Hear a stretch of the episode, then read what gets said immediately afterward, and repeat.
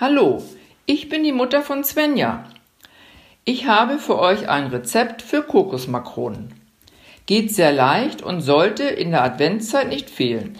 Ihr braucht dafür zwei Eier, die mit 150 Gramm Zucker und Vanillezucker gut aufgeschlagen werden. Dann Zitronenschale nach Geschmack, 40 Gramm Quark und 200 Gramm Kokosflocken unterziehen.